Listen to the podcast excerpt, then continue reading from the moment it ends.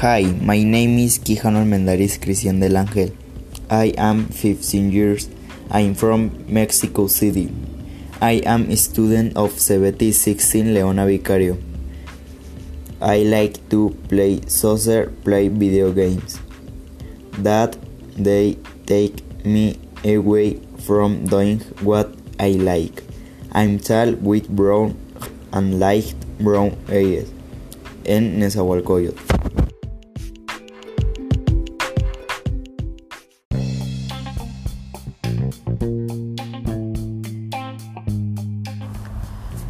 Hi there, my name is Quijano Almendaris Cristian del Ángel.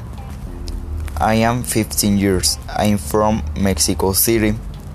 I am student of 1716 Leona Vicario. I like to play soccer, play video games. That they take me away from doing what I like. I'm tall with brown hair and light brown eyes.